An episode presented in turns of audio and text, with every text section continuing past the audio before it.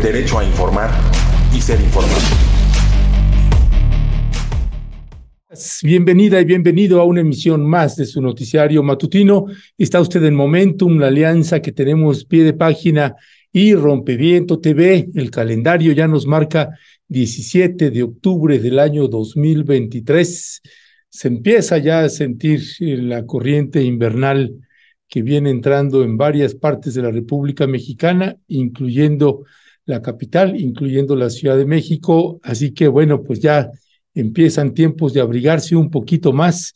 El presidente Andrés Manuel López Obrador cerró ya la conferencia matutina, volvió a hablar un poco también sobre el caso de eh, Palestina y Israel, con, sosteniendo la postura.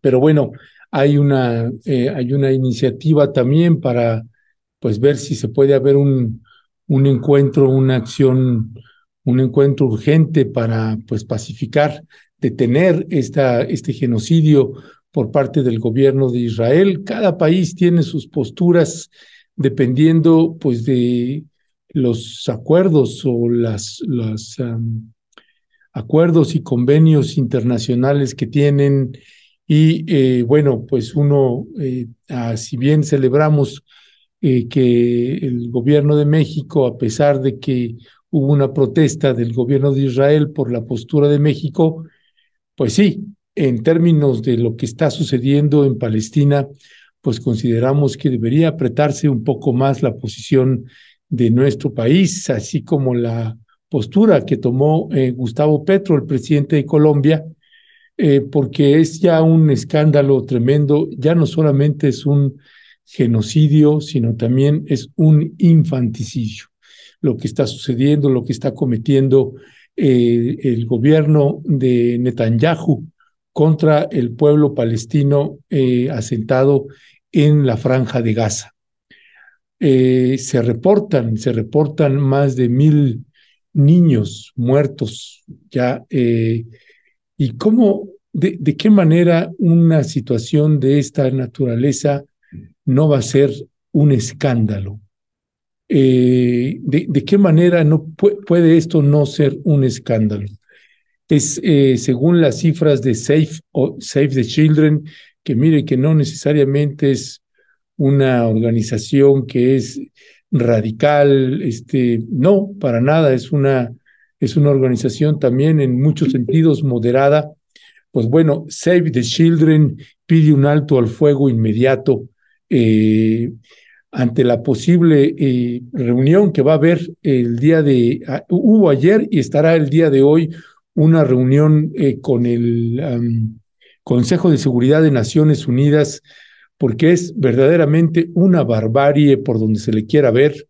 Vamos a pasarle a usted un video que nos parece que es importante este video, estos videos, es una selección de videos de, em, de la página de eh, Palestina Hoy o Hoy Palestina y eh, pues son videos tomados desde la franja de Gaza, específicamente. No son videos pasados, son videos presentes y que retratan un poco pues este holocausto que hay contra el pueblo palestino. Es un holocausto, no le, no le podemos ya llamar de otra manera este genocidio. Y cómo no eh, va a ser un escándalo mundial, planetario e interplanetario este genocidio a cielo abierto donde más de mil niños han perdido la vida.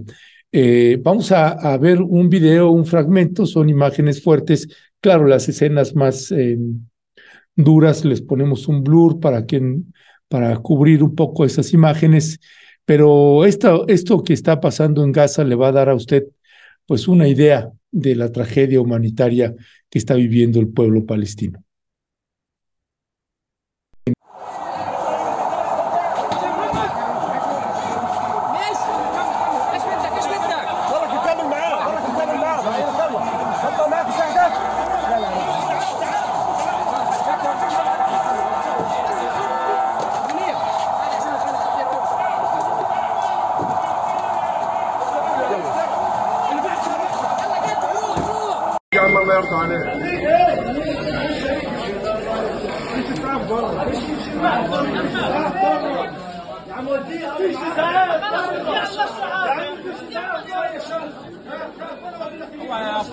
Thank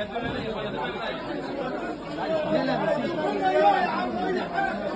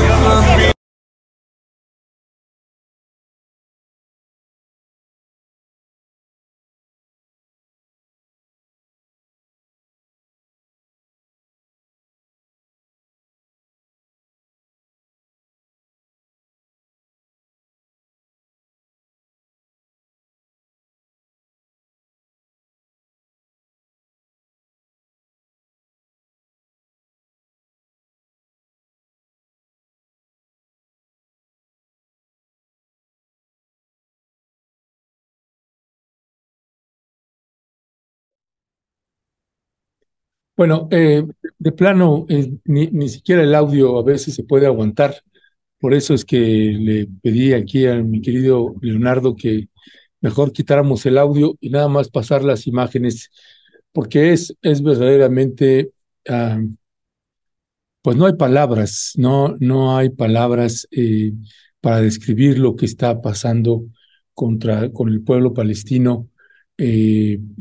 Sabemos también que pues todos los poblados que están en Cisjordania, en Jerusalén, Belén, Ramalá, eh, incluyendo también lo que eh, en la parte de Jericó, pues todos los pueblos eh, palestinos están pues alarmados, tratando de organizarse para apoyar a sus hermanos y hermanas que están ubicados en la franja de Gaza. El gobierno mexicano, por su parte, también en voz de su vocero, de Jesús Ramírez Cuevas, anunció también que eh, el gobierno de México está teniendo, eh, buscando contactos con Hamas para eh, negociar la liberación de una mexicana y un mexicano que también han sido retenidos por Hamas. Tenemos este video de Jesús Ramírez. Vamos a escuchar lo que dijo Jesús Ramírez y regresamos con ustedes. Más la información que se tiene de la Cancillería es que eh, la Cancillería está interviniendo para buscar eh, contactos tanto con Hamas como con gobiernos eh, y organizaciones afines para buscar, identificar primero dónde están y, buscar que los liberen. Y en Bueno, pues esto es parte de las declaraciones que estaba haciendo, que hizo Jesús Ramírez y que, bueno, pues las, las colocamos para usted porque, eh, déjeme nada más, Eh, este, esta breve entrevista muy cortita que le hicieron a, a Jesús Ramírez, pues nada más le, le comento que es una entrevista que le hizo, eh, para no piratearnos la, una entrevista que nosotros no hicimos, Pedro Villa, eh, o Pedro Villacaña, Villacana o Villacaña del Universal, es que le hizo esta breve entrevista a Jesús Ramírez. Hoy el presidente Andrés Manuel López Obrador también fue cuestionado al respecto eh, y dijo que sí, que están en las negociaciones y en la búsqueda de los contactos para que se pueda liberar a este par, una mexicana y un mexicano que han sido secuestrados por Hamas. Y eh, no solamente ha sido esto, eh, mientras le pasamos un video de las imágenes del, del EZLN, unas imágenes en off, eh, vamos a darle lectura a un fragmento de un comunicado que publicó el EZLN, rompió el silencio y ha publicado un comunicado firmado por el comandante insurgente Moisés. Tenemos aquí, eh, ese es parte del, comunicado. Te pido, Leonardo, si, pode, si vemos, pasamos mejor el video, eh, por favor. El video que tenemos ahí del, del EZLN. Eh, y vamos a, pasarle, y antes de eso, mencionarle, tenemos ahí antes, Leonardo, la imagen de, que te acabo de pasar por, por WhatsApp de Save the Children. El dato que tiene Save the Children es que en Gaza está muriendo, un niño muere cada 15 minutos. Esos son los datos de Save the Children. Eh, según los últimos datos disponibles, más de mil niños y niñas han muerto en 11 días de ataques aéreos en la franja de Gaza, lo que equivale a uno cada 15 minutos. Los niños y las niñas representan un tercio del total de muertes por el momento en Gaza. Ante esta situación, Save the Children pide un alto al fuego inmediato. Al menos 1.300 personas también han muerto en Israel, donde fuentes oficiales no han confirmado las cifras de niñas, de niños y niñas muertos, aunque sí se sabe que se ha visto que se han visto gravemente afectados. Asimismo, hay información que sugiere la existencia de niños y niñas entre las 199 personas secuestradas y llevadas a Gaza como rehenes. Mientras continúa el asedio total de Gaza, las, la, la ya de por sí terrible situación humanitaria sigue empeorando, dando lugar a necesidades cada vez mayores. Mire, eh, eh, le comento, hay una, el, gobierno de Netanyahu, como parte de su estrategia de guerra, pues ha, han dinamitado los accesos que había en la franja de Gaza para llevar ayuda humanitaria, alimentos, eh, botiquines médicos, medicamentos, gasas, agua. Y eh, lo que está haciendo el gobierno de Israel, eh, de Netanyahu, es cortar todo tipo de suministros, incluyendo el agua. Se da un día más, máximo dos, para que la gente que está ahí en Gaza empiece también a morir de sed, mientras se está eh, preparando ya la incursión terrestre por parte del ejército israelí a la franja de Gaza. Así que la situación es verdaderamente terrorífica. Eh, Joe Biden, presidente de los Estados Unidos, también viajando hacia, hacia Israel. Vamos a ver cuál es la intención del presidente de viajar por allá. El presidente Vladimir Putin también está solicitando al gobierno de Israel un cese al fuego. El gobierno de Israel simple y llanamente no entiende razones.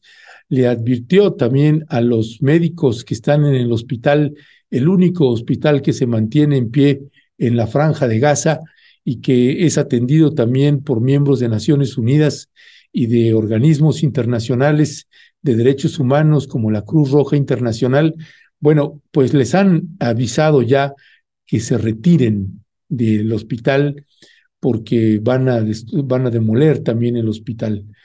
Y eh, los médicos respondieron que no se van a salir del hospital, que les va la vida de por medio, pues que les vaya, pero no van a salir del hospital Así que la situación es verdaderamente dramática por donde se le quiera ver.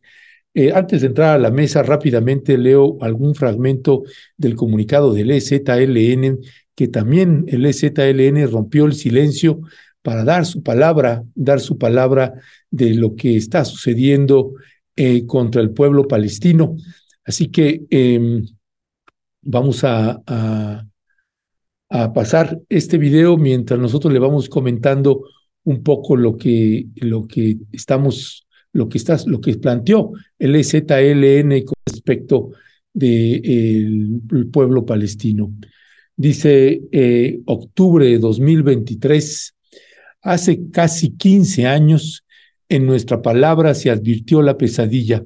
Fue en un semillero y fue por la voz del finado subcomandante submarcos que hablamos. Va de siembras eh, y cosechas enero de 2009. Tal vez lo que voy a decir no venga al caso de lo que es el tema central de esta mesa, o tal vez sí. Hace dos días, el mismo en el que nuestra palabra se refirió a la violencia, la inefable Condoleezza Rice, funcionaria del gobierno norteamericano, declaró que lo que estaba pasando en Gaza era culpa de los palestinos por su naturaleza violenta. Los ríos subterráneos que recorren el mundo pueden cambiar de geografía, pero entonan el mismo canto. Y el que ahora escuchamos es el de guerra y de pena. Y que conste que este es un comunicado firmado por el entonces subcomandante insurgente Marcos en enero del año 2009.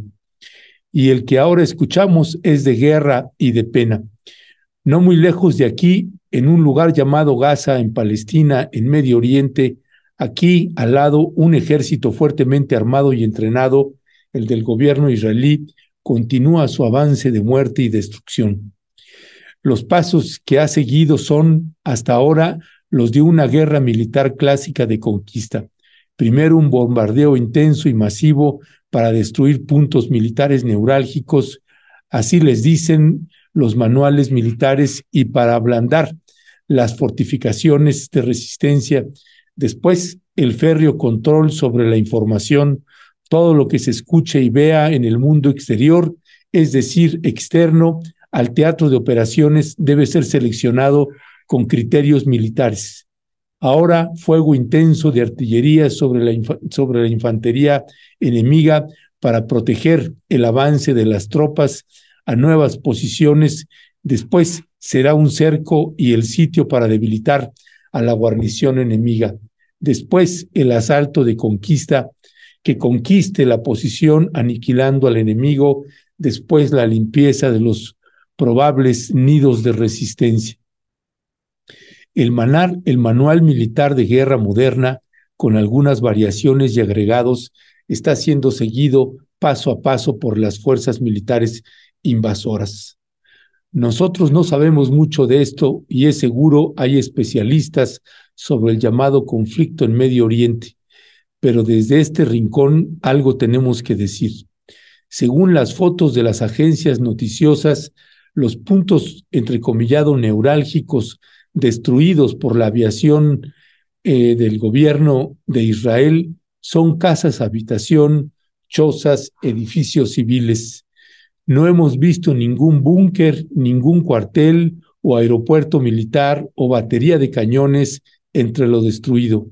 Entonces nosotros, disculpen nuestra ignorancia, pensamos que o los artilleros de los aviones tienen mala puntería o en Gaza no existen tales puntos militares neurálgicos.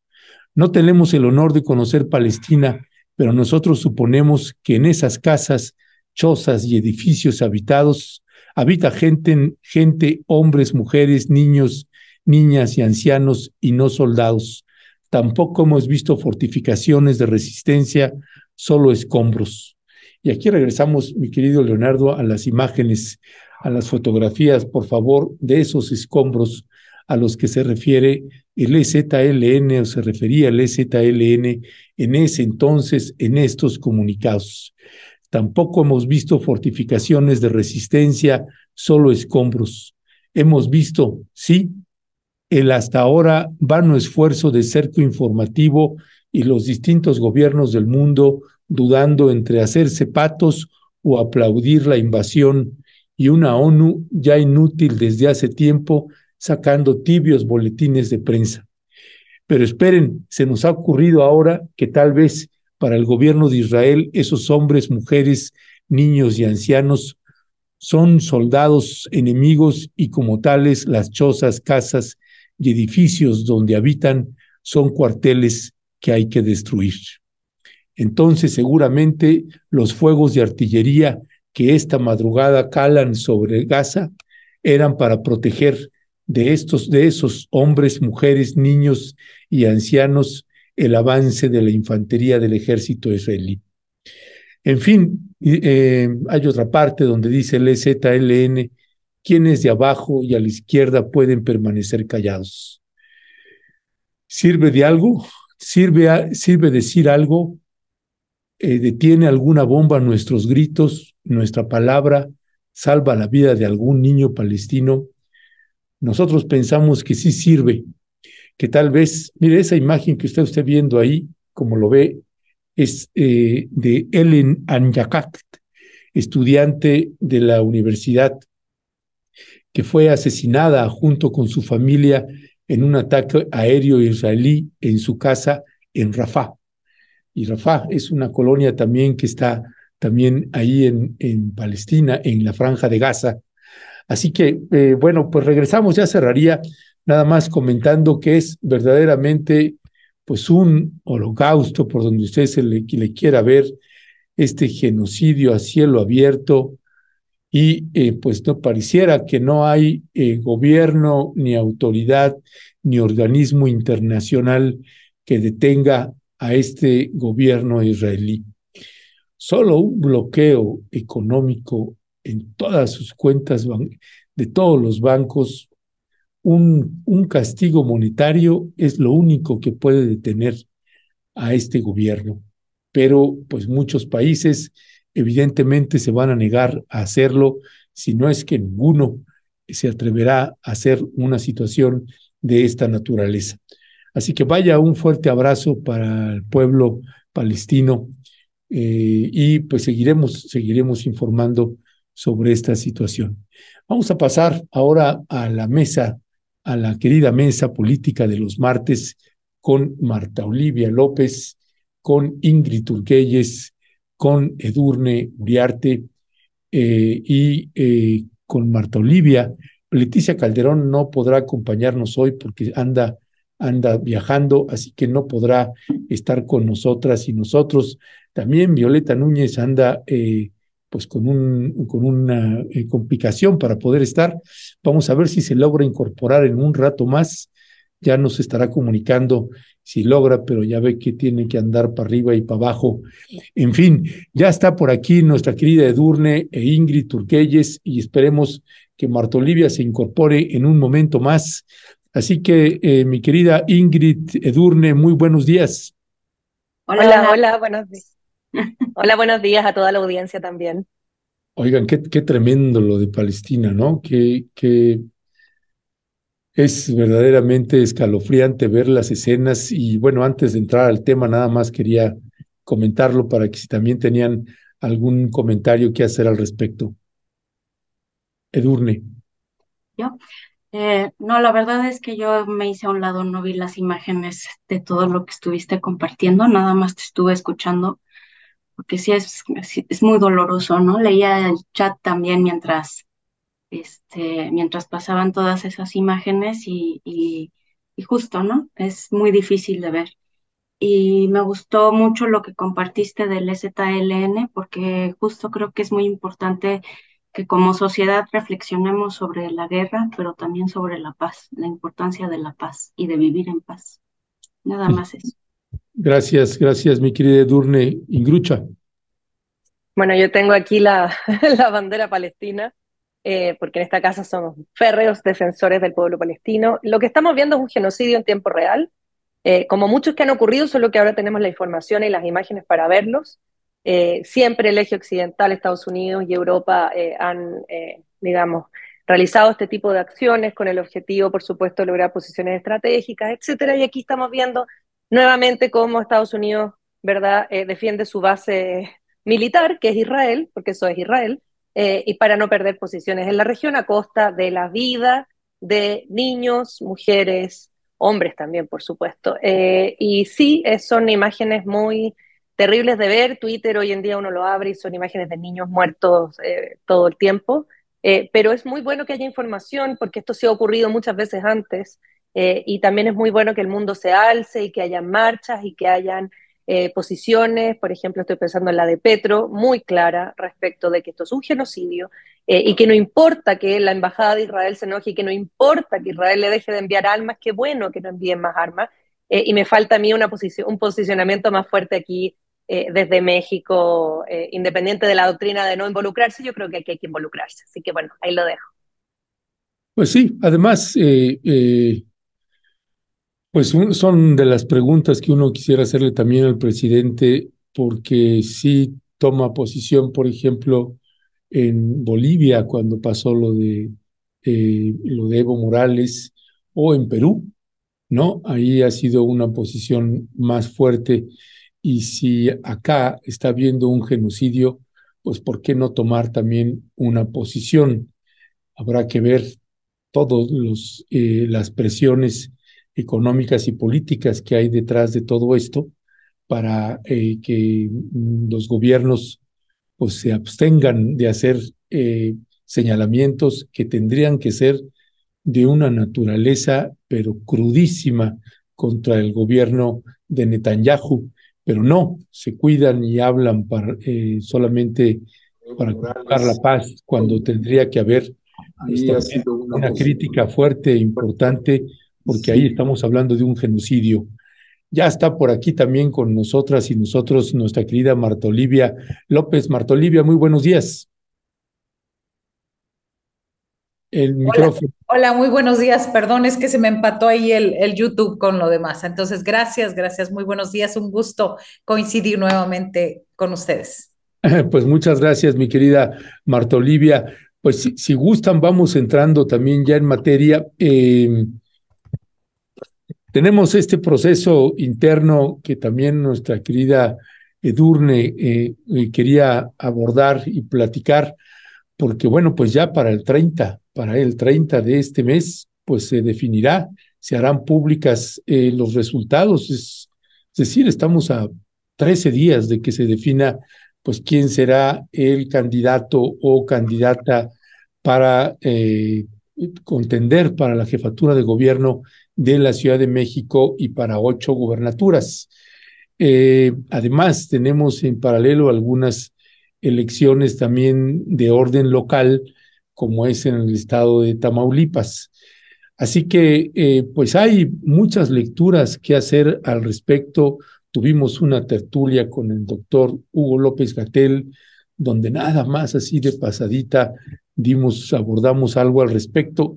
Ya lo estaremos hablando en la siguiente tertulia que tendremos el próximo jueves, pasado mañana, eh, en las siete y media de la noche, donde está usted cordialmente invitada e invitado para hablar también pues, de estos escenarios eh, políticos que tenemos, dilemas eh, desde las izquierdas, y lo hablo así en plural, las izquierdas, eh, porque pues hay varias y hay que ver cómo se define cada una de ellas y en dónde está parado cada una y cada uno de nosotros. Edurne, Edurne Uriarte, ¿qué decir al respecto? Gracias, Ernesto. Pues miren, a mí me gustaría empezar con la imagen que tiene, que tiene Marta Olivia sobre el número de, de candidaturas que se van a, que se, que están en juego este, este 2024. No sé si la tengan por ahí, porque creo que es importante no olvidarnos, aunque estemos ahorita mirando hacia las gubernaturas o estemos mirando hacia las alcaldías, estamos hablando de más de 30 mil posiciones en toda la República. Es decir, todos los estados van a tener en algún nivel un, un tipo de movimiento político que es importante desde nuestros estados estar alerta a qué está pasando, ¿no?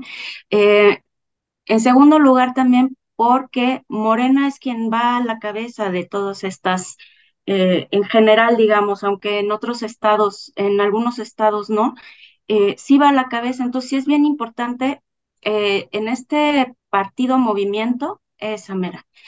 No olvidar también que el partido tiene una serie de exigencias, tiene una serie de, expectativas que, que han llevado a que los ciudadanos votemos por esa opción y que no deben nunca olvidarse de su papel de representación. Y nosotros como ciudadanos no dejar de exigirla. Entonces, por ahí quería empezar, ¿no? Por un llamado ciudadano a no olvidarnos que todo esto está sucediendo, que está sucediendo en todos nuestros estados y que es más importante todas las realidades que estamos viviendo en cada, en cada estado que las negociaciones partidistas que también pues quizá comentaremos en, en esta ocasión o, o después. En la Ciudad de México ya tenemos cinco, cinco candidatos, precandidatos o corcholatas eh, de la Ciudad de México, como los quieran llamar. Es, eh, en realidad son más, creo que son más de 30 los que pasaron esta, esta ronda, pero eh, digamos los cinco punteros son Clara Brugada, Mariana Boy, Hugo López Gatel, Omar García Harfush y Miguel Torruco, que se incorporó hace unos días. A mí me queda todavía la duda de, porque están pasando muchas cosas al mismo tiempo, ¿no? Y una de estas es, ya tienes cuatro candidatos o cuatro punteros aceptados y en los últimos días eliges meter a uno más eh, Citlali en una entrevista comentó algo que de las ponderaciones y de las encuestas y que los encuestadores les dijeron que era mejor tener a seis, no sé qué. El caso es que queda en cinco y yo no entendí, la verdad, esa explicación, no veo el sentido de en medio de un proceso agregar una figura más. Entonces eso invita a, pensar en, respuestas pues desde el sospechosismo, ¿no? Mucha gente dice, bueno, pues es para dividir más el voto, qué sé yo. Yo la verdad ahí no, nada más digamos, comento que ante la falta de información, pues eh, invita a un montón de sospechas. Entonces yo quiero plantear como tres, tres miradas posibles del momento en el que estamos actualmente y, y, lo voy a dejar allí para seguir desarrollando. Uno sería mirar a los medios. Eh, por, por un lado, tenemos el corporativismo de la desinformación, así he decidido llamarlos, eh, Reforma, TV Azteca, este, Ciro Gómez Leiva, todos esos eh, periodistas de la desinformación, que claro, lo que tienen es eh, toda una agenda, al menos en la Ciudad de México, en contra de algunos candidatos y a favor de otro, ¿no? y evidentemente en contra de, en contra de Morena. Entonces ahí hay mucho que discutir, pero también están pasando cosas en la cancha pro AMLO, ¿no? O pro este gobierno, donde también tienes a una serie de medios de comunicación que están favoreciendo a unos y a otros, ¿no?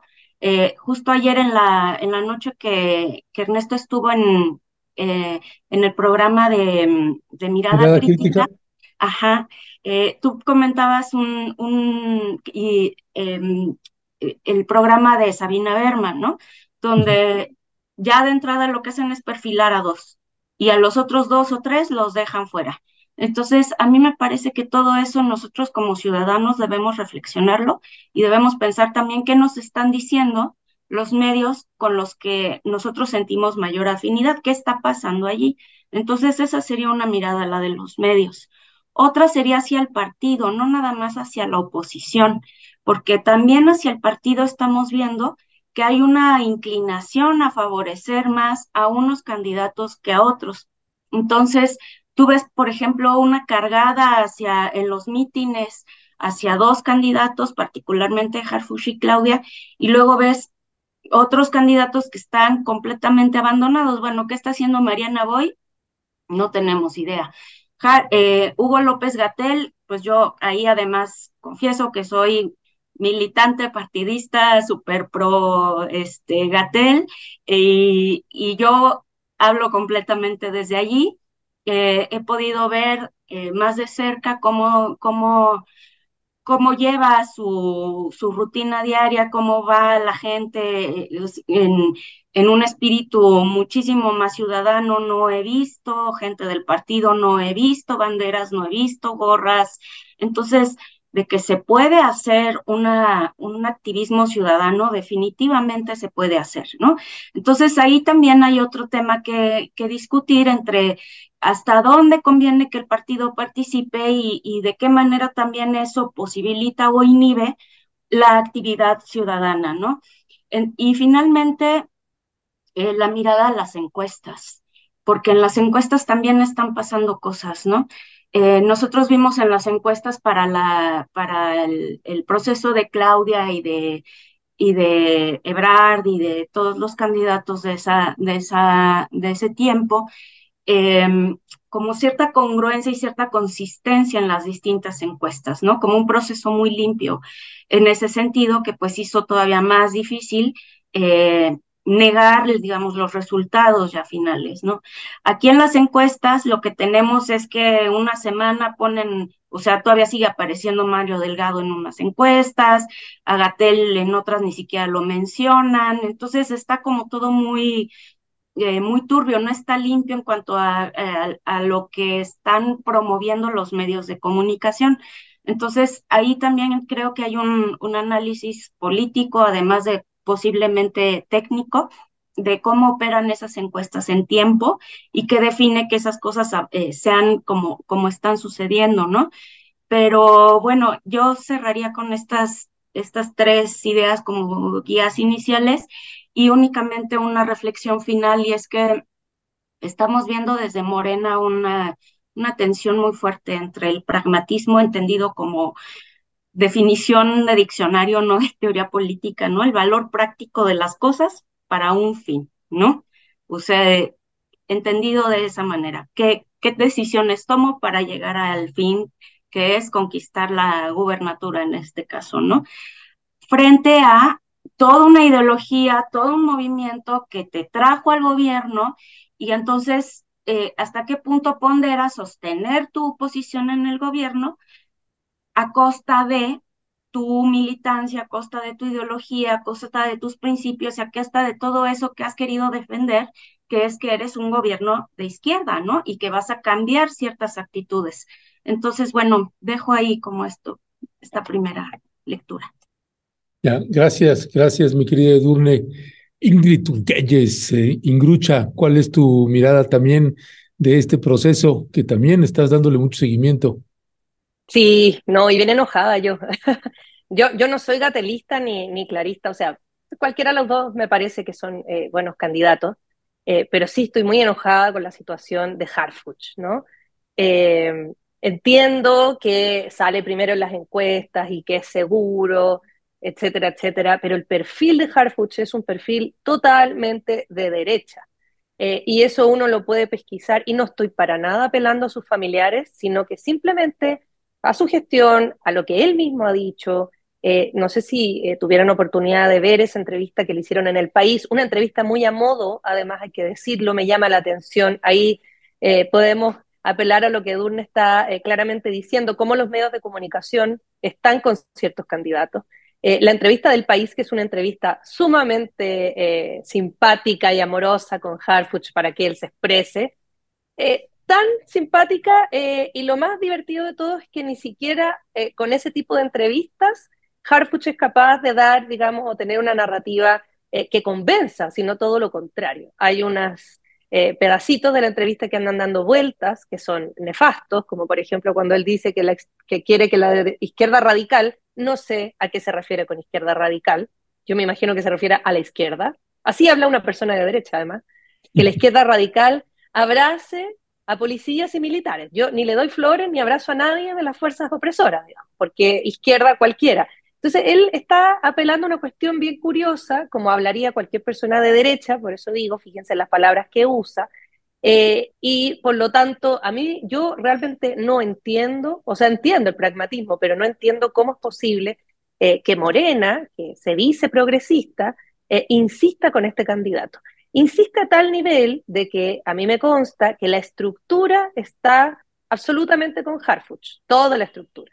Eh, y por eso vemos a eh, René Bejarano, digamos, eh, alzándole la mano a Harfuch, por eso vemos eh, todos estos meetings con playeras de Morena, espectaculares. el, el, el, el amigo de Alejandro. el amigui El de amigui de Alejandro.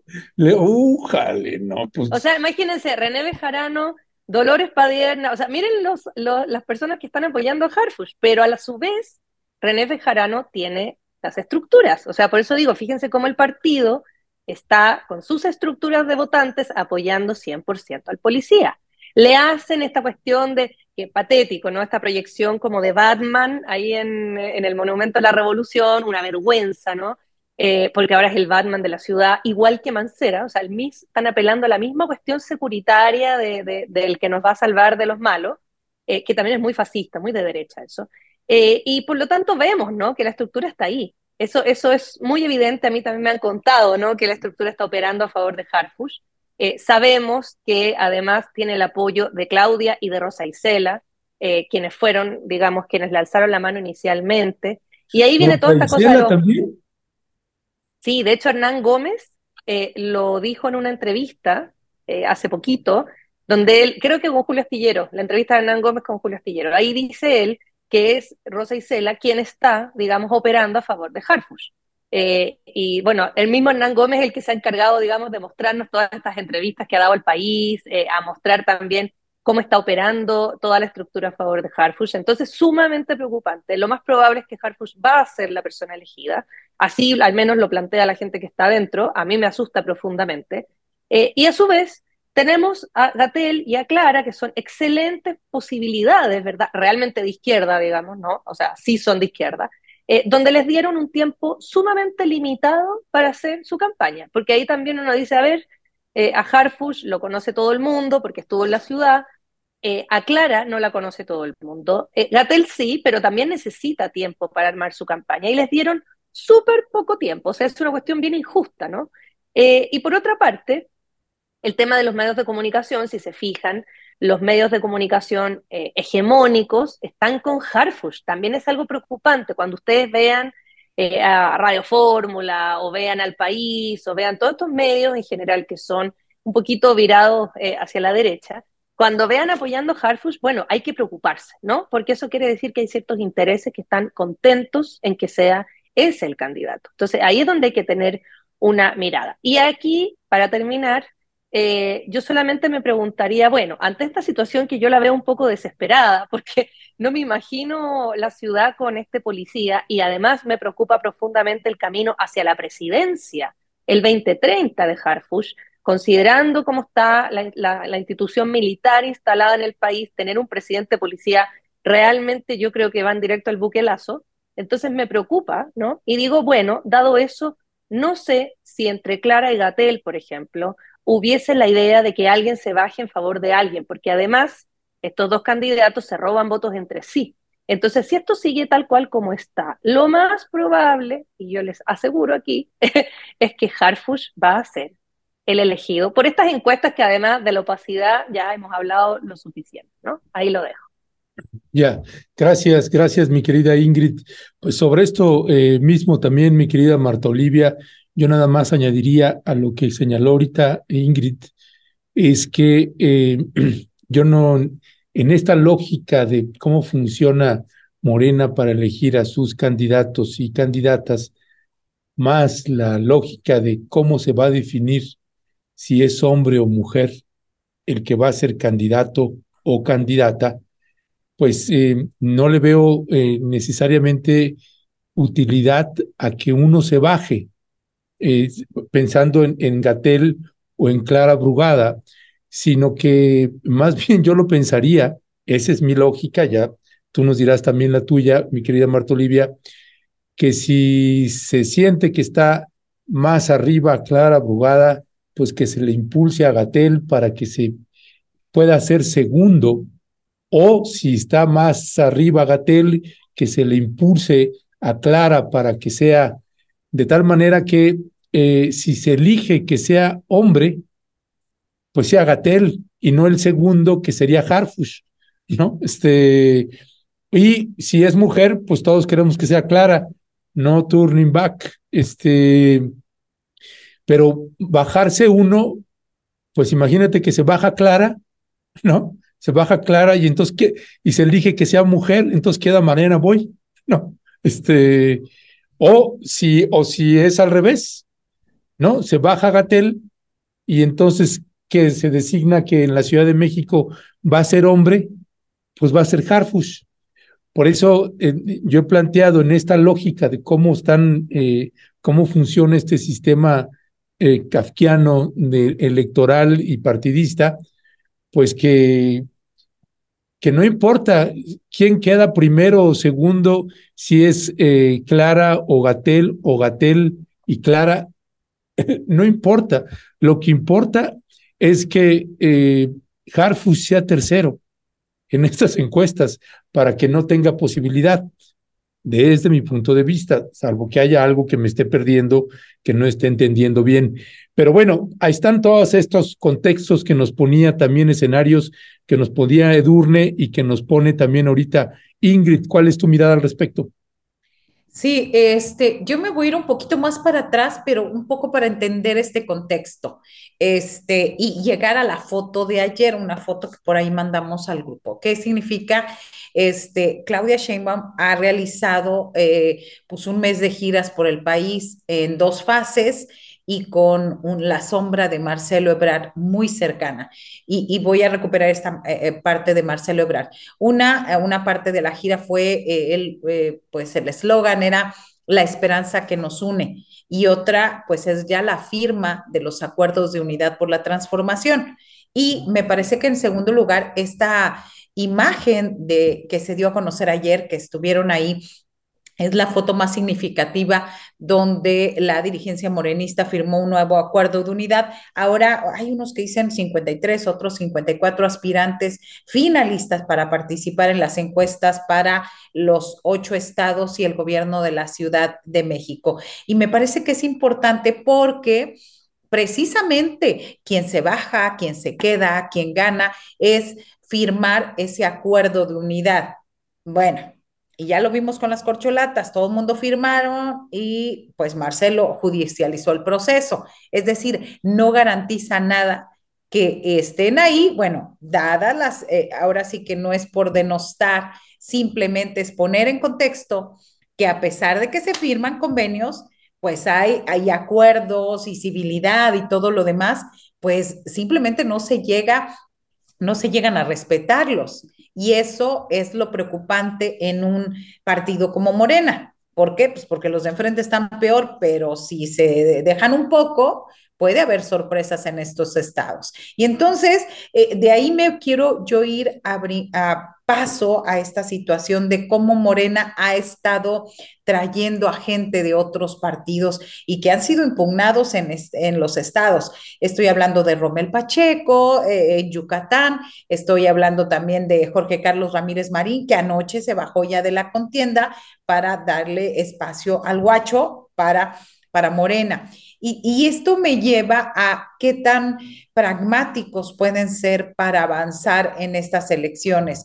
Nada garantiza nada garantiza que las adhesiones sean automáticamente votos a favor de Morena, porque muchos de ellos suman, suman negativos. Y voy a referirme al caso de Sinaloa. Ahí pues ya se acabó de pulverizar al PRI.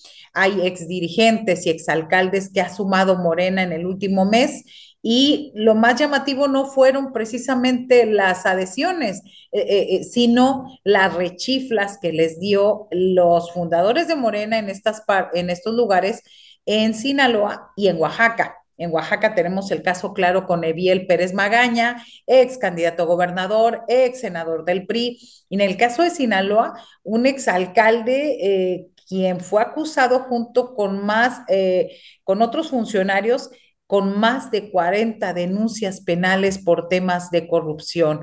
Así que ah, es preocupante. Ah, si bien es, estas adhesiones han sido importantes en términos mediáticos para que para la foto y, y, lo demás, no hay sumas automáticas de votos, no hay, es decir, no hay transferencia directa de votos o simpatías. Esto me parece que es lo preocupante y que en el caso de la Ciudad de México está pues muy complicado porque aunque ya se está vendiendo la imagen de García Harfuch como el super policía, que ya lo hemos dicho en otro momento, como eh, la solución a, a, la Ciudad de México, y a mí me preocupa más cómo se mueven los medios para echar bola a favor de García Harfuch. Es decir, y ese echar bola entre los, entre los entre gitanos no nos leemos la mano.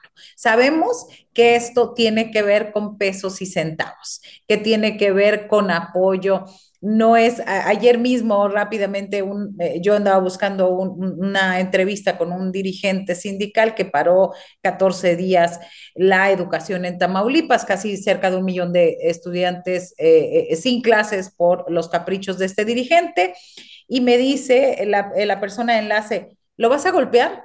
Le dije, lo voy a entrevistar. O sea, simplemente una entrevista es una entrevista. No es que tú vas a golpear. No, yo voy a preguntar.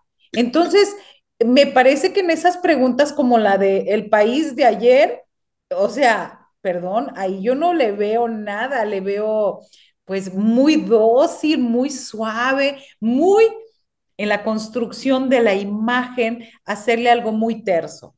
Y esto no es gratis, no es gratis, aunque pudieran decirlo, y esto me parece lo más preocupante de todo. Y bueno, hasta aquí me quedo. Gracias, gracias, Marta Olivia.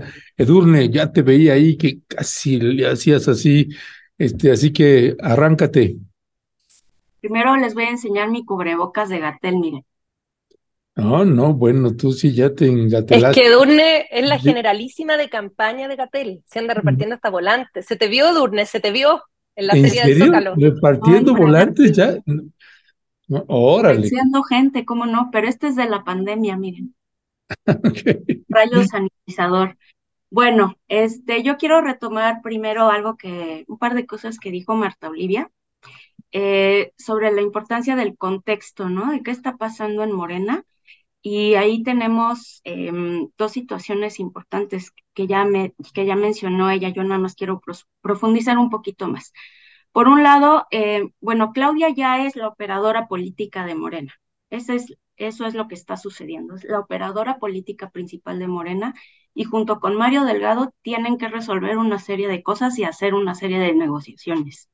Entonces, por un lado tienen estos treinta y tantos mil posiciones que tienen que, que negociar a lo largo de toda la República y tienen principalmente ahorita las gubernaturas.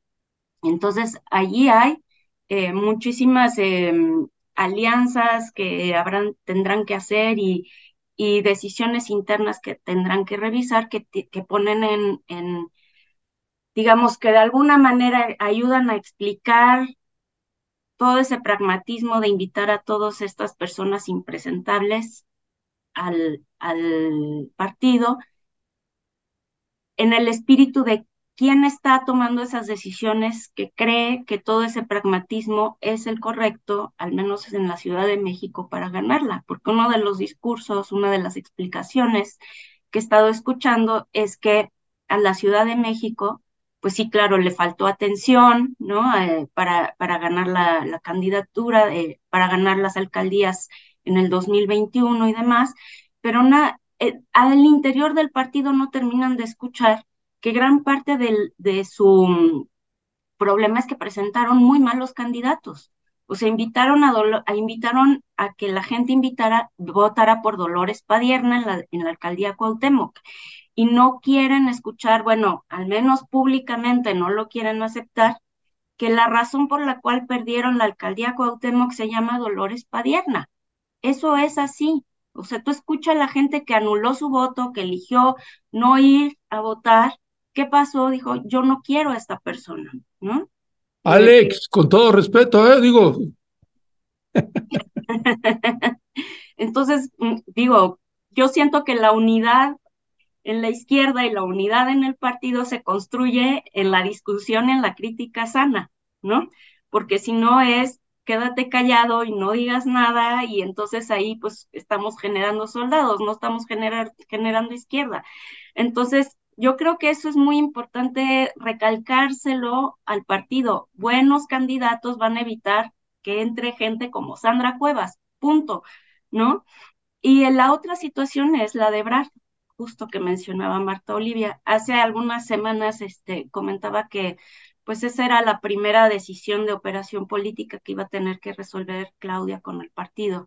Em, pues yo le sigo dando seguimiento a ese comentario para ver hacia dónde va y sigo sin entender cómo se va a resolver esa, esa situación, porque finalmente es algo que tienen que resolver eh, Claudia y el partido. Este, el comité de ética creo que ya ya no entiendo muy bien si todavía está en manos del comité de ética o Marcelo ya lo llevó al tribunal electoral, pero ahí hay todavía un punto flaco en, en Morena y que, y que tienen que resolver, ¿no? Eh, la inconformidad de la que hablaba Marta Olivia es muy importante porque justo yo estaba leyendo que además de la Ciudad de México, Yucatán, Guanajuato, Puebla, hay varios estados que tienen muchos reclamos hacia todas estas, hacia todas estas eh, negociaciones y, y yo veo algo muy peligroso y es que Morena va a terminar gobernando con la derecha. A este paso, Morena va a terminar gobernando con la derecha y va a ser el partido de la derecha. O sea, si seguimos así, si no ponemos una pausa y si no logramos eh, contener en, esa, en ese pragmatismo la visión de izquierda, los principios, las, em, las razones que nos trajeron acá y, y, y discutir cómo opera este sistema de partidos, pues lo único que va a pasar es que Claudia va a hacer la transición hacia la derecha otra vez. Yo creo que hay que tener mucho cuidado con eso, ¿no? Y finalmente nada más quería agregar algo sobre el proceso de, encuesta, porque eh, ayer estaba escuchando que, que, bueno, viendo en unas entrevistas y unas notas, que hubo una reunión, que es justo la, la imagen que comentó Marta Olivia, donde se habló sobre la encuesta y decían que iba a haber dos encuestas, dos encuestas espejo, que los resultados se entregan el día 30 y están ahí todavía negociando el tema de la paridad. Desde Morena siguen hablando de cuatro mujeres, cinco hombres, pero yo espero que sean cinco mujeres, cuatro hombres. Si son cuatro hombres, que, que uno sea Gatel, por favor. Si son cinco mujeres, que sea Clara, por favor. Y, y yo coincido plenamente con lo que, con la mirada de Ernesto. Yo lo he compartido, he, he compartido una mirada similar en las redes sociales. No tenemos que sacrificar a nuestros candidatos de izquierda. Tenemos que fortalecer a nuestros candidatos de izquierda para debilitar a los candidatos que no nos gustan. Eso es lo que tenemos que hacer. Eh, por eso estoy volanteando, ya ven. Entonces, bueno, pues nada más eso. Órale. Bueno, gracias, gracias, mi querida Edurne. Ingrid, si quieres añadir algo más también sobre, sobre el tema, eh, para que ya después vamos a pasar al, al que sigue. Sí, cortito. Eh, decir, bueno, estoy totalmente de acuerdo con lo que dice Durne en el sentido de esta frase muy rotunda y muy fuerte de Morena va a terminar gobernando con la derecha. Efectivamente, eh, todo aquello que se quiso eliminar, todo aquello eh, contra lo cual se luchó tantos años, ahora lamentablemente está eh, incorporándose. Y, y eso es algo que, que que uno se pregunta, bueno, aquí hay algo que, que no está funcionando, pero que es como de base, ¿no? Que tiene que ver con la ideología. Es decir, ¿cómo tanto pragmatismo como para presentar candidatos así de impresentables y de derecha, claramente, ¿no? ¿Cómo tanto pragmatismo para incorporar gente del PAN, gente que es súper traidora? O sea, yo entiendo que quieran mayorías parlamentarias, pero ¿quién les dice realmente que esa gente va a votar con Morena en el futuro? O sea, esa es mi pregunta, ¿no? ¿Cómo tanta ingenuidad? Eh, más bien le está dando poder a gente que no tienes que darle poder. Eso es muy riesgoso.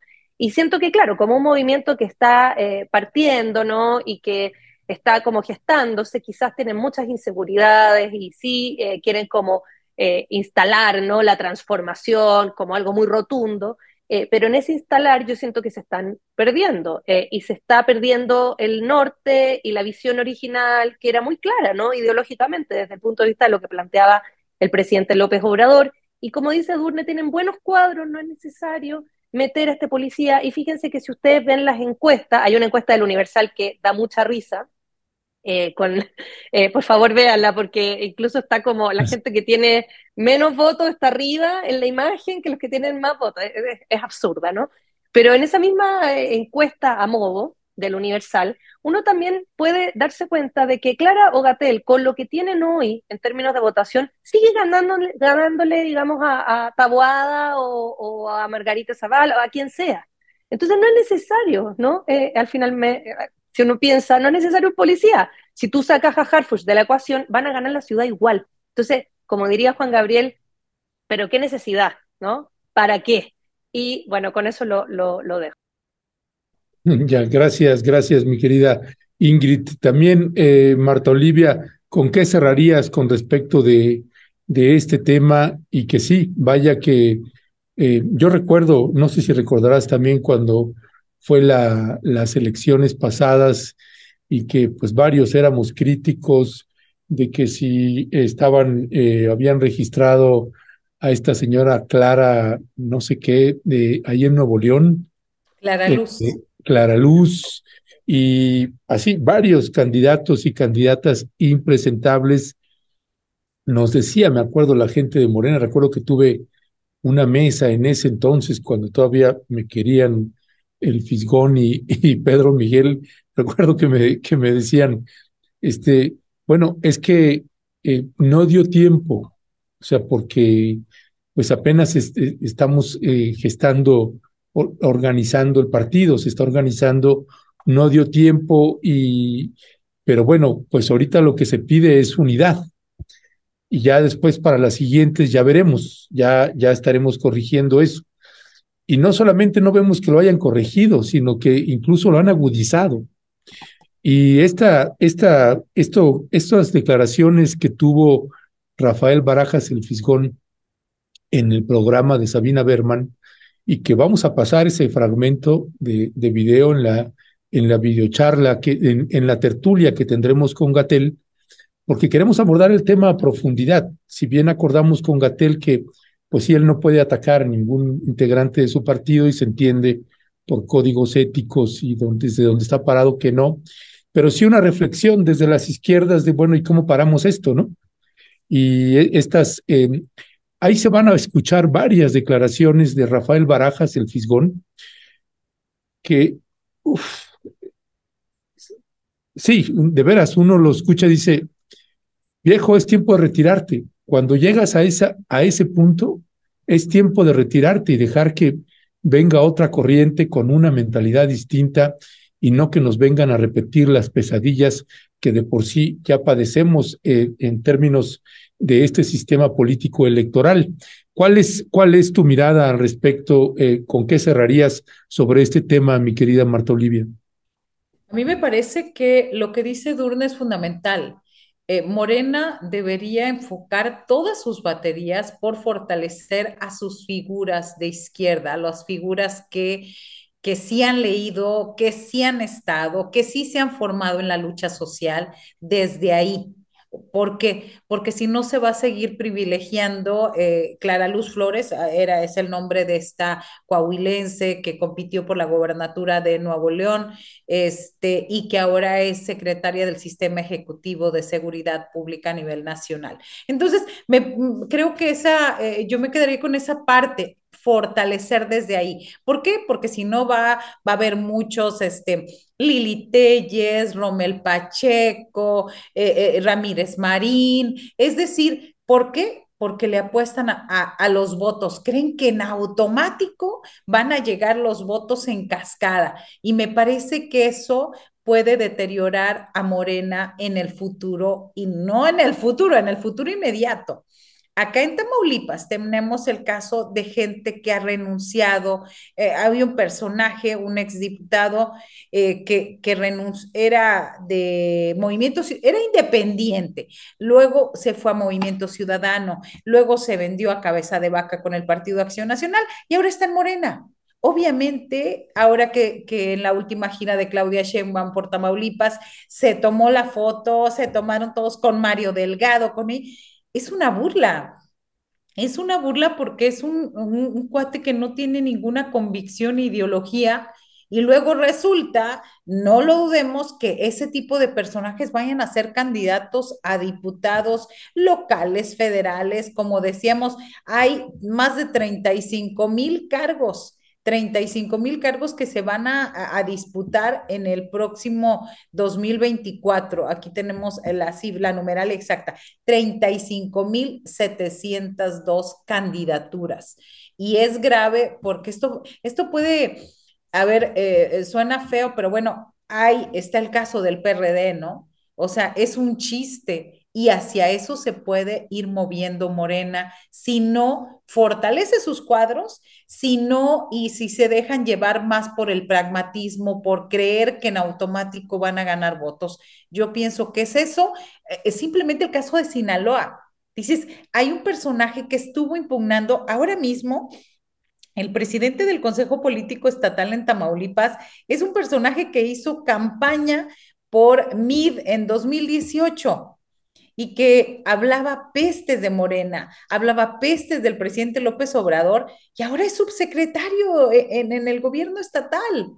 Es una vergüenza. Y esas vergüenzas las vamos a tener en muchos. Habría que hacer una revisión y sería un trabajo bien interesante de los 23 estados cuántos realmente son cuadros fundadores de Morena. Y, la Ciudad de México es el, el, el, pretexto perfecto para decir, este policía no tiene nada que ver, es, eh, yo decía ayer, es el discurso buena ondita, progre, que el, eh, como habla él, eh, y que ha criticado el presidente López Obrador. Entonces, ¿por qué apoyar, por qué estar detrás de una candidatura así? No soy gatelista, no soy clarista, simplemente me aterra la idea de que un policía, así sea un super policía, sea jefe de gobierno de la Ciudad de México. Y con esto cierro.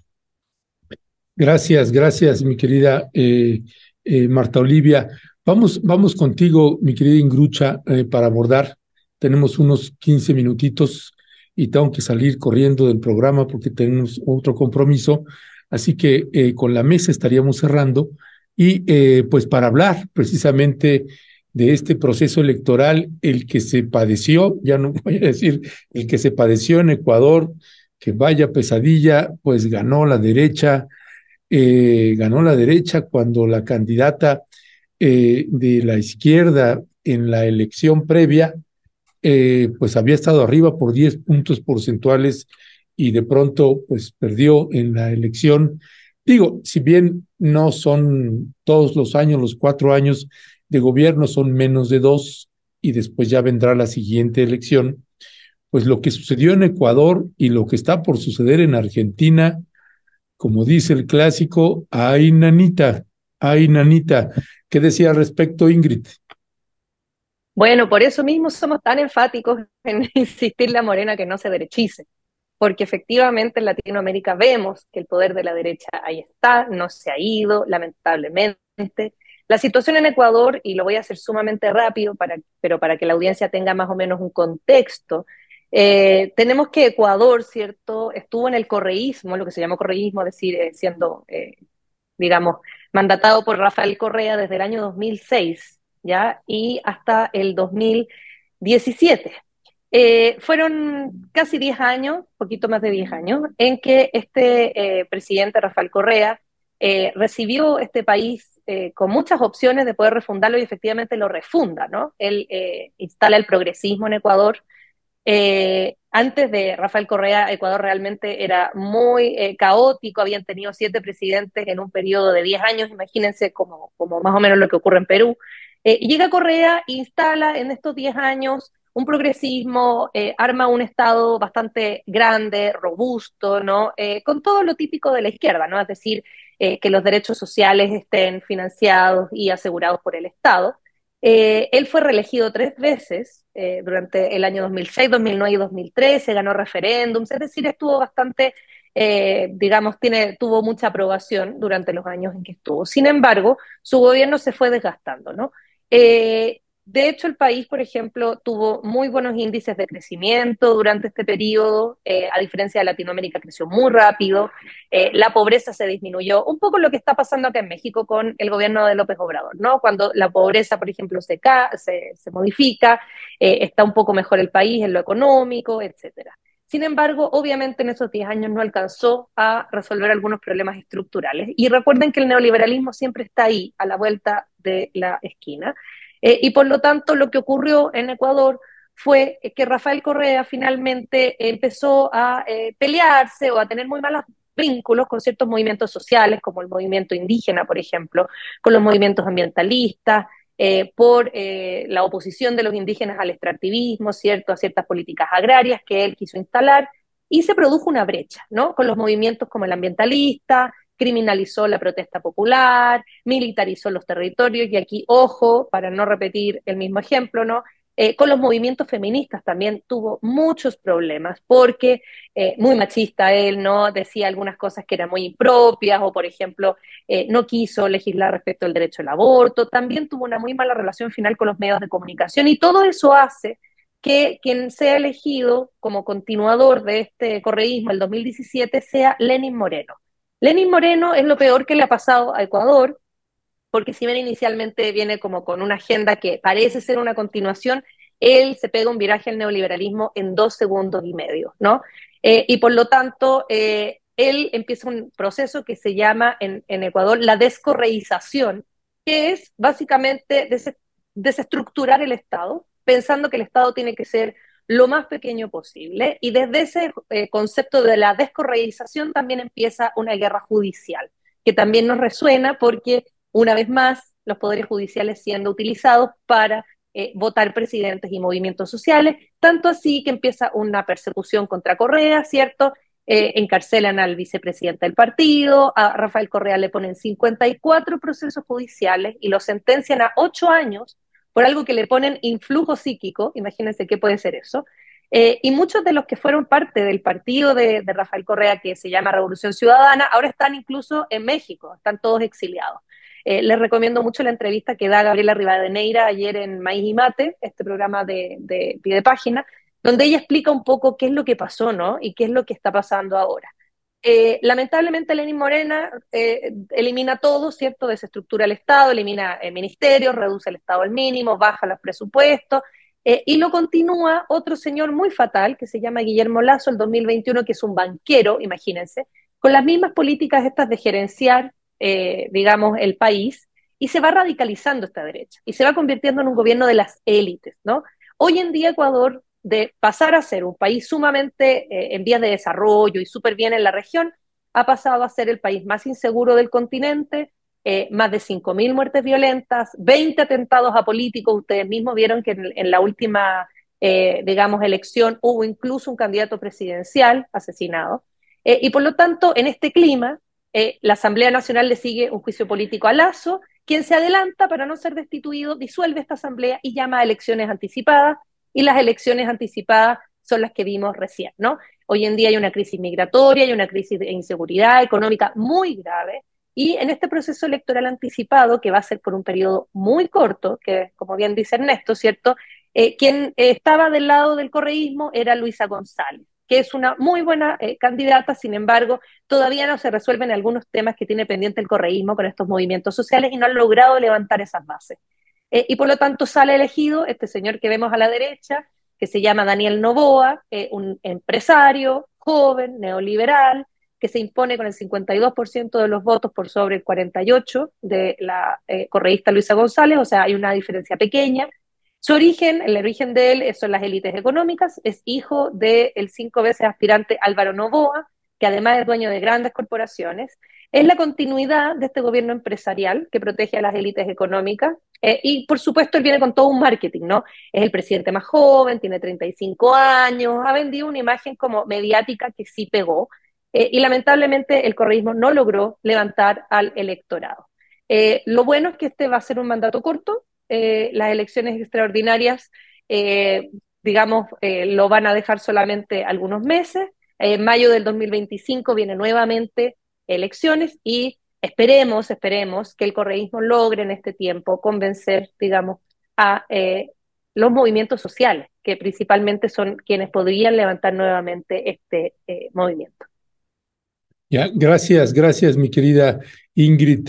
Pues también, eh, mi querida Edurne, también cuál es tu balance de estos procesos que se están viviendo en América Latina, particularmente ahorita lo que es eh, en el proceso electoral de Ecuador, de Argentina.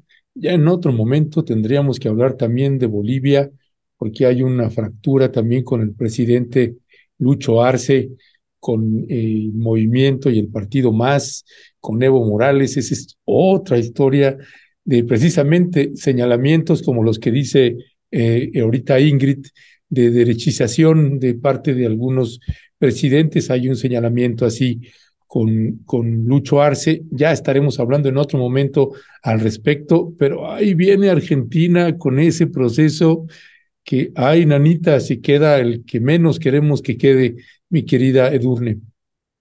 Sí, eh, gracias Ernesto. Yo voy a empezar con una frase dominguera, que es, ya más o menos he dicho esto el día de hoy, pero el pragmatismo es el olvido de la lucha ciudadana. Para mí es así de simple.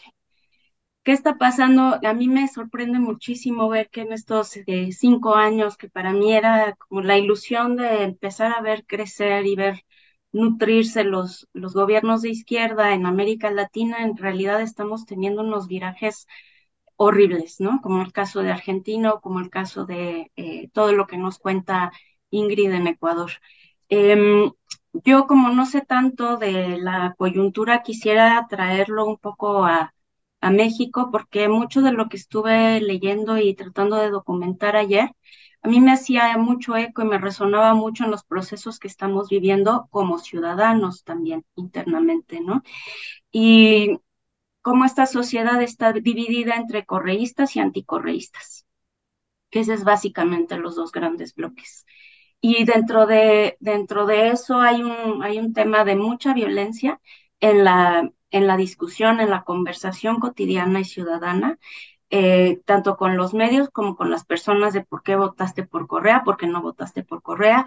Y siento que hay una, mm, yo me espejé mucho en eso, eh, como en la Ciudad de México, eh, en, el país, estamos viviendo también mucha violencia entre quién vota por AMLO, quién no vota por AMLO. Entonces, yo creo que ese es un fenómeno mucho más que cotidiano, creo que es algo muy importante que tenemos que cuidar y que tiene que ver con cómo empezamos esta mesa tenemos que dialogar sobre la violencia, pero también sobre la paz. Tenemos que aprender a, generar crítica sin que esto signifique división o violencia o agresión. Eh, en el caso específico de Novoa, yo veía dos temas que me parecían muy interesantes. Uno, bueno, tres, muchos, pero bueno, uno de ellos es como este, este personaje se cuela en la segunda vuelta. En la primera vuelta no figuraba tanto, parece ser, y que en la segunda vuelta es cuando agarra mucho empuje y, logra, y logra ganar. ¿Qué pasó allí? No sé si tiene que ver con el asesinato del, candidato eh, de hace unos meses, el periodista eh, Francisco, olvide su nombre, Francisco, por aquí lo tengo, ahorita se los comparto. Pero bueno, eso de entrada, pues sí, es, es, es interesante, ¿no? Cómo se van acomodando las cosas. Fernando Villavicencio, perdón. Fernando Villavicencio, sí, creo que es importante, eh, sí, mencionar su nombre correcto. Eh, pero también lo que ha estado sucediendo en estos últimos años que tiene que ver con el aumento de la violencia y del crimen organizado y de las eh, y de los cárteles. Aparentemente todo tiene, eh, hay una estructura que tiene tomada las cárceles, parece ser que allí hay un tema muy delicado y, y Novoa dice, bueno, pues yo lo que voy a hacer es militarizar. Ese es el argumento, la militarización. Entonces vamos a dotar de mayores, de, de mayores, de mayor tecnología, de actualizar a las policías, a los militares y demás, y entonces armas toda su estrategia que se llama Plan Fénix y que me recordó al Plan Ángel de, de Brad, que eh, porque otra vez nos trae un tema muy importante, eh, más allá de que nos guste o no, que es hasta qué punto es conveniente utilizar la tecnología y de qué manera y con qué estrategias, porque sí creo que hay muchos, eh, muchos, muchos temas que, que pueden ayudar, pero nuevamente desde una visión muy clara de Estado y de derechos, de derechos de los ciudadanos y de derechos humanos. Entonces, bueno, pues yo nada más eh, agregaba eso, este, el tema de la violencia que me parece muy, muy interesante, incluso entre la, entre la ciudadanía, ¿no? Ya, gracias, gracias, mi querida Edurne. Marta Olivia, también sobre el tema, ¿con qué cierras, qué reflexionarías? Sí, a mí, eh, yo cerraría rápidamente con esta cuestión tanto de Novoa como de Milei en Argentina, que eh, en el caso de Novoa se pensaba y se tenía, de acuerdo al reporte de los medios de información, es que no tenía ninguna posibilidad de acceder ni de estar en la boleta y bueno, también otra situación que él creció por la figura del papá rico, que siempre buscaba la candidatura y parece que por ahí eh, eh, al inicio no se tenía grandes posibilidades de ganar. Creo que las redes sociales y su imagen fue lo que, que fue, lo que hizo la diferencia. En el caso de Argentina, me preocupa que eh, ganó en 16 de las 24 provincias en la primera vuelta Milei y que eh, el otro detalle, los sectores más vulnerables en Argentina tradicionalmente afines al peronismo fueron los que votaron por él. Y, este, y eso, ahora sí que yo me quedo con esos dos datos. Y en el caso de Ecuador, que no va a tener mayoría legislativa, solamente son 14 escaños de, este, de los que están disputándose, la mayoría los sigue teniendo la izquierda pero, o sea, 14 con Novoa, 50 de la izquierda Revolución Ciudadana, de un total de 137. Esos, con esos datos me iría yo. Gracias, gracias, mi querida Marta Olivia. Pues con esto, con esto estamos llegando al final de este programa. Le queremos agradecer que nos haya acompañado, compañeras, también muchas gracias. Si me acompaña nada más para cerrar en los parroquiales, tenemos, tenemos, eh, eh, ahorita me está avisando también Leonardo, eh, a propósito de estas campañas que hemos estado, bueno, esto no, no corresponde a los parroquiales, sino más bien a esta información que está saliendo. No sé si se dieron cuenta o si saben que varias arterias de la Ciudad de México están bloqueadas por lo del Poder Judicial, por este el recorte al presupuesto al Poder Judicial de la Federación. Pues así como este eh, no te metas con el INE y, y bueno, pues ya está también otro cartelito ahora con el Poder Judicial, todos somos el Poder Judicial de la Federación. Ay, nanita, yo no soy el Poder Judicial, ni quiero serlo nunca. Este, bueno, pues están, están convocando también para defender los presupuestos del Poder Judicial de la Federación, esos escandalosos fideicomisos, además de los sueldos, no solamente de los magistrados, Estamos sacando un listado que ya mañana lo estaremos publicando de todo lo que cobran cada personaje dentro del Poder Judicial de la Federación. Es verdaderamente tremendo y estos están haciendo una campaña que de veras eh, genera también mucha indignación, pero están moviendo la derecha. Hay un, hay un, no soy yo, ¿va? Ok, pues, oye una musiquita ahí. Eh, Marta Olivia, ¿querías decir algo? Sí, este, están peleando el sindicato porque solamente en este primer semestre del 2023 el, les dieron de los fideicomisos 54 millones para festejos, digo, para la pachanga está bastante bien, entonces es lo que están defendiendo, solamente ese comentario. Sí, y, y, el, y el sindicato principal del Poder Judicial de la Federación, ellos no están a favor de este paro, Ayer publicaron también un comunicado diciendo, no somos nosotros, parece ser que hay como cuatro o cinco sindicatos, entonces esos son los que están haciendo este tipo de protestas. Ya estaremos dándole seguimiento al tema. También le comento ahora sí en los parroquiales que el día de la semana pasada tuvimos, no, este lunes en, en, eh, en el programa con eh, los Maxi Abogados, la semana pasada más bien tuvimos un programa donde se habló, eh, abordamos el tema de este, esta premiación que tuvo el presidente Andrés Manuel López Obrador a dos ex generales de la Secretaría de la Defensa Nacional, ex secretarios de la Secretaría de la Defensa Nacional, Salvador Cienfuegos y Enrique Cervantes Aguirre. Fue un tema muy polémico, se abordó en distintas temas, mesas y demás. Y eh, hubo un abogado eh, el hijo del general eh, Gutiérrez Rebollo, el, el, abogado César Gutiérrez Priego, abogado especialista en Derecho Penal, Militar y Seguridad Nacional, que sacó un video ah, que se viralizó mucho haciendo difusión, que era obligación del presidente entregar esta presea. Y el maxi abogado Federico Anaya dijo, no, no era una obligación, entonces, eh, pues él respondió en redes sociales, el abogado César Gutiérrez Priego, y hoy tenemos un debate, un debate entre el maxi abogado Federico Anaya Gallardo y el abogado César Gutiérrez Priego. La entrega de la presea bicentenario del heroico colegio militar del presidente de la República a generales eh, exdirectores del colegio militar, obligación jurídica o política. Será un debate entre estos dos abogados. Yo estaré como moderador y ahí sí, en términos de total neutralidad, para no inclinarnos a favor del de casa, sino que realmente pueda ser un debate respetuoso, sano y en buenos términos.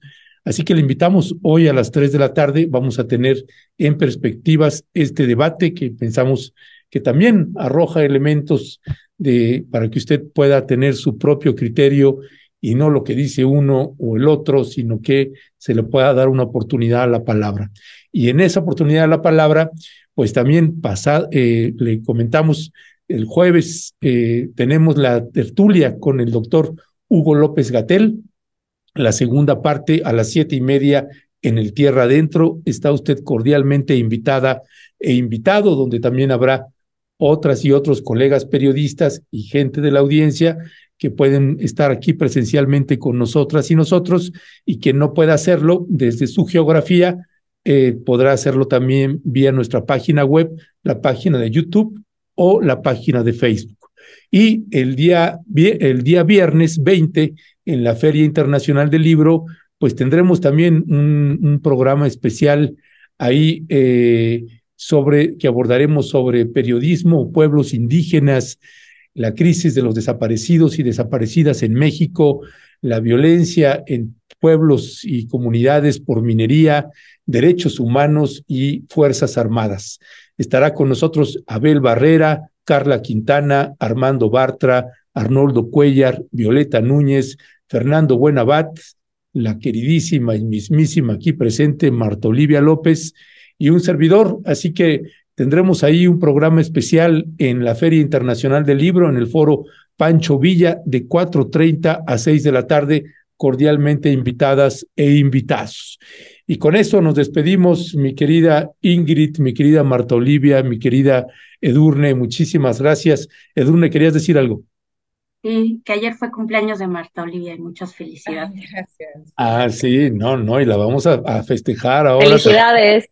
Ya, ya, ya confirmó Marta Olivia que va a estar en la tertulia, así que venga, porque después de la tertulia con Gatel viene la pachanga. Este, así que ahí, ahí nos estamos viendo. Que tenga usted una linda tarde. Gracias, compañeras. Les mandamos un fuerte abrazo. Y gracias a usted por acompañarnos y hacernos posible. Gracias todas. Gracias siempre.